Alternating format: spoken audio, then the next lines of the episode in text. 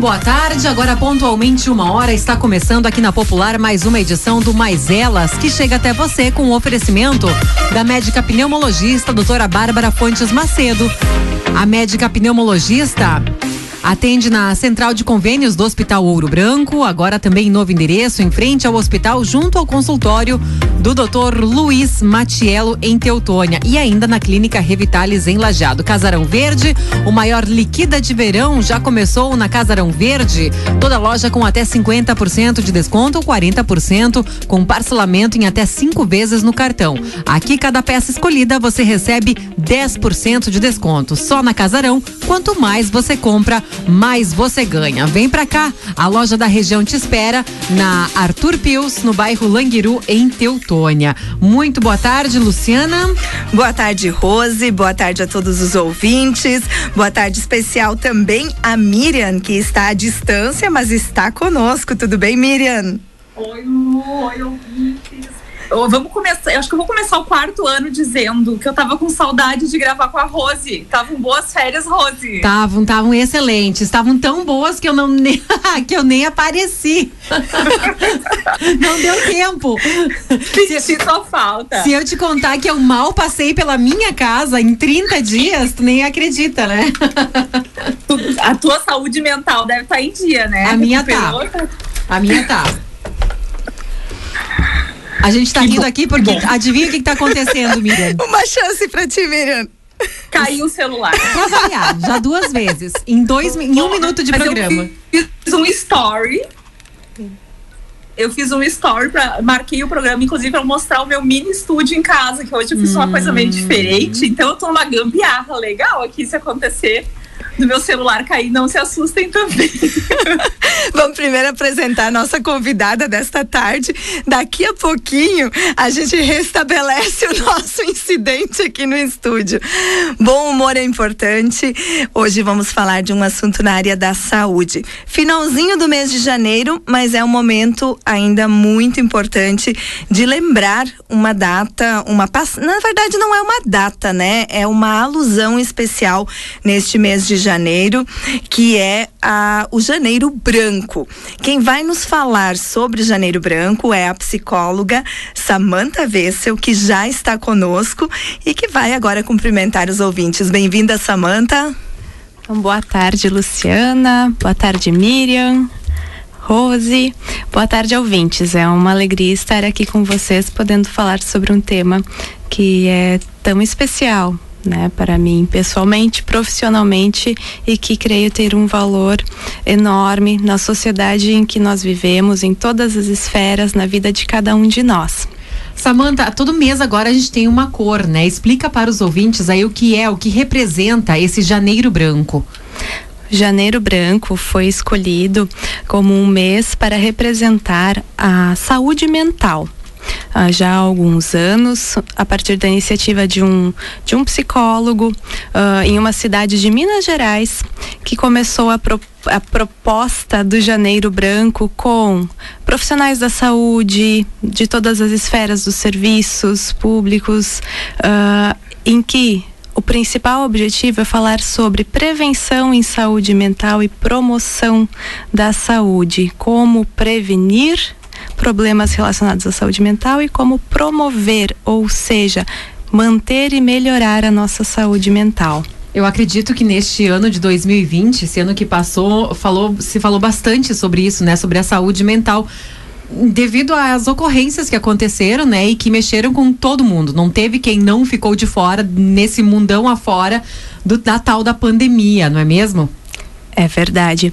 E creio que uma das das conversas, né, que, que for, começou a ganhar mais espaço, tanto nas rodas de conversa familiares, entre amigos, uh, nos canais de comunicação, nas redes sociais, saúde mental, o cuidado da saúde das nossas emoções, das nossas relações e da relação de nós com nós mesmos, né? O período de isolamento, distanciamento, uh, acaba por provocar uma série de reflexões e, inclusive, sensações que antes não tinham tanto espaço, assim, passavam talvez despercebidos e que nesse período nós nos demos conta que estão ali e não necessariamente são um problema em nossas vidas uma ação do ser humano, a sensação de de necessidade de uh, ressignificar algumas coisas, compreender né, algumas coisas que se passam conosco. Então, esse período de maior isolamento trouxe né, na, na fala de muitas pessoas essa, esses questionamentos que despertam, começaram a despertar às vezes no meio da noite, às vezes no meio do dia, às vezes no meio de uma conversa. E não, e não, e não falar, não é falar só sobre a gente, né? porque como eu coloquei antes, afetou muita gente, afetou todo mundo, afetou famílias inteiras, né? Não, não teve quem não não se deparou com isso. Então, muitas vezes numa casa, a mãe tá, tá, tá tendo que lidar com as suas emoções, tá tendo li, que lidar com a emoção do, do, do, companheiro, com o, com o filho, com os pais, né? Com as pessoas que a cercam, assim, todas as pessoas da família também, né? Os filhos também tendo que lidar com as suas emoções e eles ainda compreendem muitas vezes menos que a gente e tendo que lidar com as emoções dos pais, dos adultos, né? É uma confusão, na verdade. Exatamente. Haja saúde mental para tudo isso. Haja saúde mental. Nem sempre uh, nós temos equilíbrio. Né? Às vezes a, a, vida nos demanda situações que, que rompem com, com aquilo que nós havíamos planejado, com aquilo que nós uh, inicialmente nos dispomos a fazer. E aí existe... E os nossos limites também, né? Isso. Até onde a gente acha que consegue, né? Isso. Ou pensa que consegue chegar também, né? Existem momentos em que estamos uh, além do nosso limite. E aí é importante cuidado, é importante atenção para poder modificar o que pode ser modificado. Não é porque eu me coloquei numa situação ou né, fui, uh, fui tomada por uma situação que me coloca além dos limites que eu preciso permanecer nela. Eu posso tomar o cuidado de modificar o que puder ser modificado. E em relação a essa multiplicidade de tarefas, né, algo que, que faz muita diferença. O exercício da autocompaixão. E o que é autocompaixão? É tratar a mim da forma como eu trataria as pessoas que eu amo. Aquelas pessoas que também estão uh, ao meu redor precisando de ajuda, como eu, as como eu as trato, como eu cuido delas, o que eu faço por elas. Autocompaixão é o exercício de fazer comigo esse cuidado que eu faço com eles porque não é do outro que eu devo esperar esse cuidado. Nem sempre o outro está atento, nem sempre o outro pode nos oferecer isso. Então é o autocuidado, a autocompaixão. Achei muito importante a passagem onde você coloca sobre uh, essa questão do que está ao nosso alcance, porque eu acredito que boa parte do sofrimento de parte das pessoas, ou da maioria, uh, provém de situações em que elas não têm condições de atuar. Por exemplo, alguém que te magoou, alguma situação que aconteceu, algum imprevisto, alguma perda. E aí, uh, eu defendo muito isso. Uh, se eu não tenho como mudar a situação, a única coisa que eu posso fazer é, é trabalhar o que eu como eu me posiciono diante dessa situação, o que eu vou fazer, como eu vou sair daquela uh, situação, quais os caminhos que eu tenho, quais as opções que eu possuo. E fazendo essa análise do que gera sofrimento é muito individual de cada pessoa, mas uh, está correto que boa parte das situações uh, que você observa assim que provocam sofrimento provém dessa da, do a gente sofrer com o que a gente não pode mudar. Uh, grande parte, certamente. Claro que uh, existem coisas que, que não são pré-determinadas e que vão acompanhando as pessoas às vezes ao longo de anos, que não é uma questão de escolha, né? Agora, a aceitação daquilo que eu não posso modificar, aceitação radical, que significa eu não vou, eu não questiono.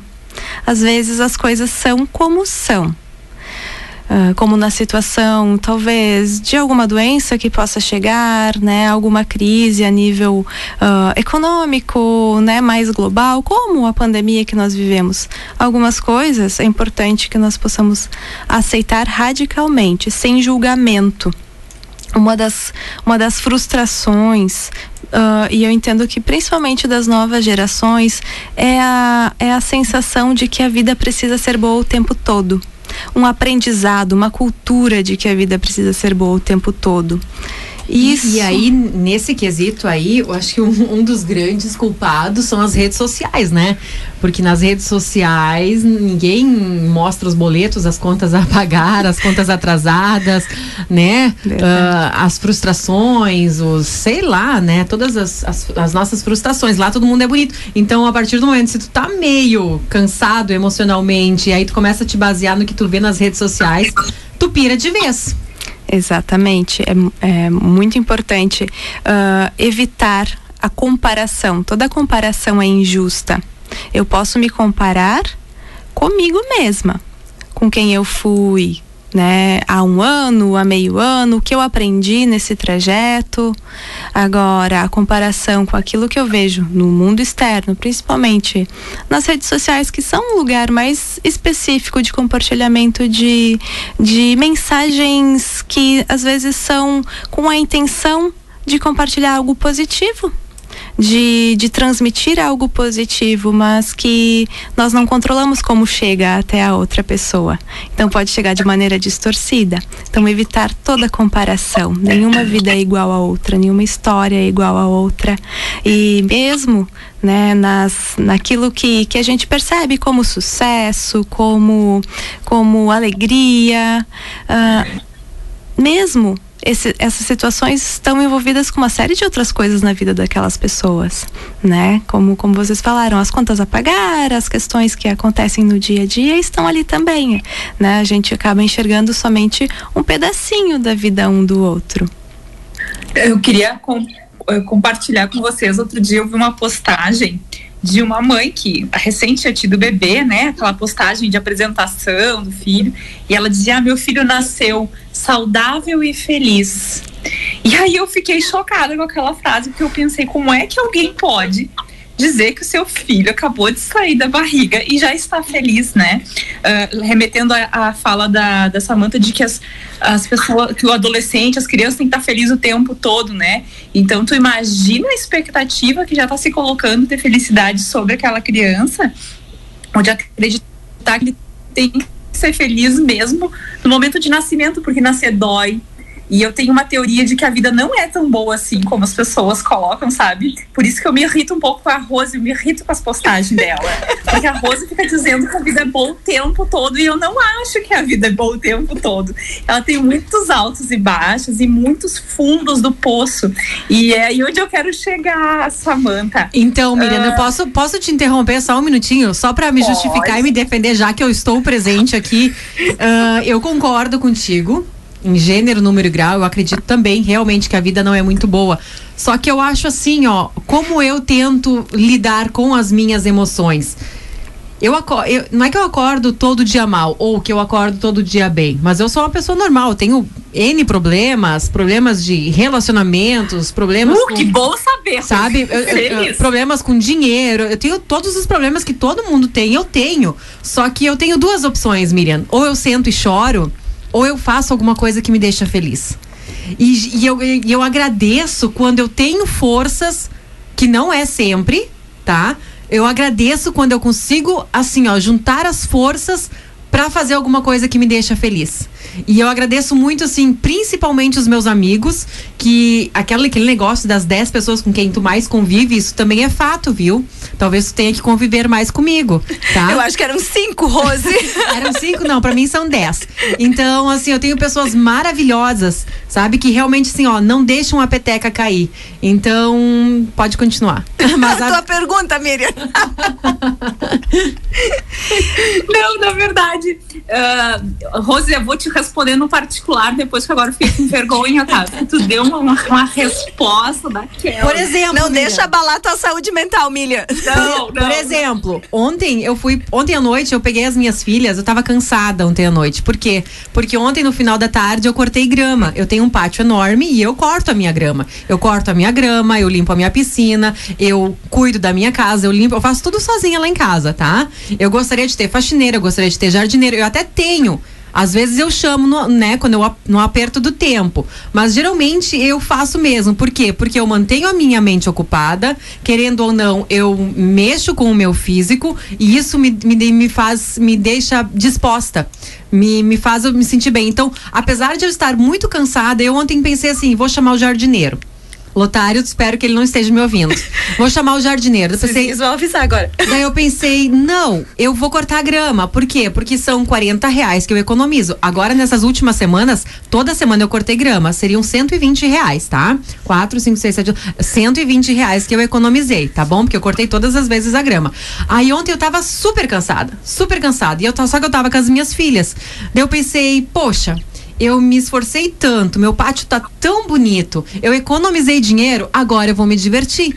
Eu me dei ao luxo de ir ao shopping com as minhas filhas, de fazer uma refeição que eu, assim, ó, que eu gosto muito, sabe? Que me desse muito prazer, então eu estava me sentindo muito feliz. Então eu acho que também uma coisa leva a outra. Eu acho que a gente tem que saber tomar as decisões, né? Pra nos levar, nos encaminhar à felicidade. Show de bola, Rose. Te admiro cada vez mais, viu? é só que eu tenho que brigar com alguém, aí tá. infelizmente é tu aqui no programa, Pode. né? Bem. Ai, ufa, escapei Mas- dessa. Quente que eu tô fervendo. E, e falando Mas a minha sobre. pergunta pra Samantha era no sentido de ah, como é que a gente sabe, Samantha, quando a gente tá no fundo do poço, sabe? Porque a gente tá falando aqui de prevenção e de promoção de saúde mental. E a Rose, por exemplo, deu uma série de dicas de coisas que a gente pode fazer. Mas é importante a gente reconhecer e como é que a gente sabe que tá chegando perto do limite, assim, da saúde, antes de realmente adoecer. Bem, existem alguns sintomas, alguns sinais que é importante estarmos atentos. Isso vai envolver o tipo de sofrimento emocional que está envolvido, né? A gente entende que uma, um episódio depressivo, por exemplo, ele pode ser ah, um conjunto de sinais como dificuldade de dormir ou dormir demais, né? Alterações na alimentação, ah, tristeza, muito choro, sensação de vazio, ah, pensamento sobre morte. Caso isso se estenda por mais de duas semanas, a gente pode pensar num episódio depressivo e, e pessoas passam às vezes meses com esses sintomas, né? E quando vê mais de ano, é, a gente pode pensar numa depressão aí questões relacionadas à ansiedade, também existem sinais como ah, desde a dificuldade de concentração, ah, um medo an- antecipatório de diversas situações, é algo que ocorreu muito ao longo ah, da pandemia, ah, a sensação de medo. ah, de N, em N situações de sobressalto e quando isso se estende por né, mais um mês, dois meses, três meses, nós podemos pensar em algo que precisa ser modificado, que é a forma como eu cuido de mim, a forma como eu cuido da minha saúde mental. Talvez nesse momento eu precise de uma ajuda profissional. Preciso inicialmente buscar informação de qualidade e né, buscar também né, uma opinião que seja profissional em um prime- primeiro momento, porque existem inúmeras formas de lidarmos com isso e de, e de sairmos desse fundo. Porque pensando em felicidade, felicidade é um, é um estado e nós vamos responder a essa pergunta: tu és feliz? Ah, a partir daquilo que nós vamos vivendo ao longo do tempo, não de como foi o meu, a minha última semana, o meu último mês, mas da sensação que me acompanha ao longo do tempo, apesar desses inúmeros altos e baixos. Em alguns momentos eu estarei extremamente triste, nervosa, com raiva de situações frustradas, mas tem algo que continua, que é uma sensação de, ah, de seja de bem-estar, de sentido, ah, de pertencimento. Isso nós podemos uh, remeter ao ser feliz em meio a tantos altos e baixos. Vamos para uma pausa, ouvir algumas mensagens importantes e na sequência a gente continua falando sobre saúde mental.